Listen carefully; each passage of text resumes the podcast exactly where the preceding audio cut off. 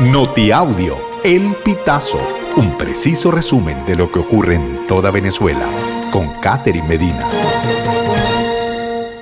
Saludos estimados oyentes. A continuación hacemos un repaso informativo por las noticias más destacadas hasta este momento. Comenzamos.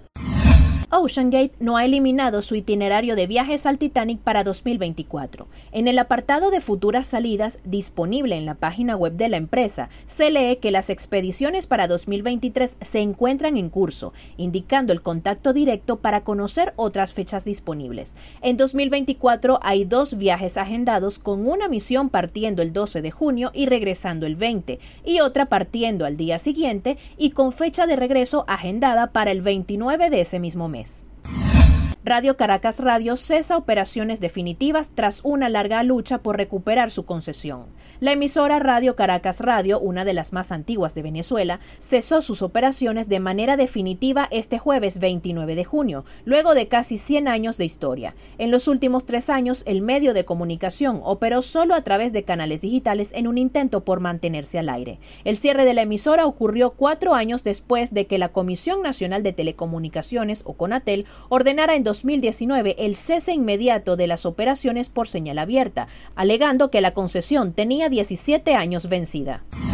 Mañongo estuvo 12 horas sin luz tras caída de árbol sobre red eléctrica. 840 personas de la zona Palma Real en sector Mañongo, municipio Naguanagua, en la ciudad de Valencia, estado Carabobo, estuvieron al menos 12 horas sin servicio eléctrico. El motivo, un árbol cayó sobre el tendido eléctrico y después en la vía pública. El comisionado en análisis de gestión y riesgo de San Diego, Jacobo Vidarte, informó a través de su cuenta en Twitter que el hecho ocurrió en la tarde del martes 27 de junio.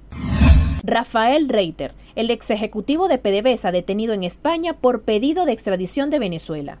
Rafael Ernesto Reiter Muñoz está relacionado en casos de presunto blanqueo de capitales y lavado de dinero abiertos en Estados Unidos y España entre 2017 y 2021. El gobierno de Nicolás Maduro solicitó a España su extradición a Venezuela en junio de este año. Reiter fue detenido el 27 de octubre de 2017 en Madrid por su supuesta relación con el blanqueo de capitales provenientes de sobornos por medio de la Banca de Andorra. Después quedó en libertad, pero a disposición de los tribunales. El 13 de junio de 2023 fue arrestado nuevamente por la solicitud del Tribunal Supremo de Justicia venezolano. Venezolanos en Colombia ya pueden entrar a Estados Unidos con este programa. Los venezolanos, cubanos y haitianos que hayan ingresado a Colombia de forma regular antes del 11 de junio ya pueden aplicar al programa de movilidad segura para encontrar una vía de migración regular hacia Estados Unidos, Canadá o España. Las citas deben agendarse en el sitio web de la iniciativa. Estimados oyentes, este ha sido el panorama informativo hasta esta hora. Narró para ustedes Catherine Medina. Estas informaciones puedes ampliarlas en nuestra página web elpitazo.net.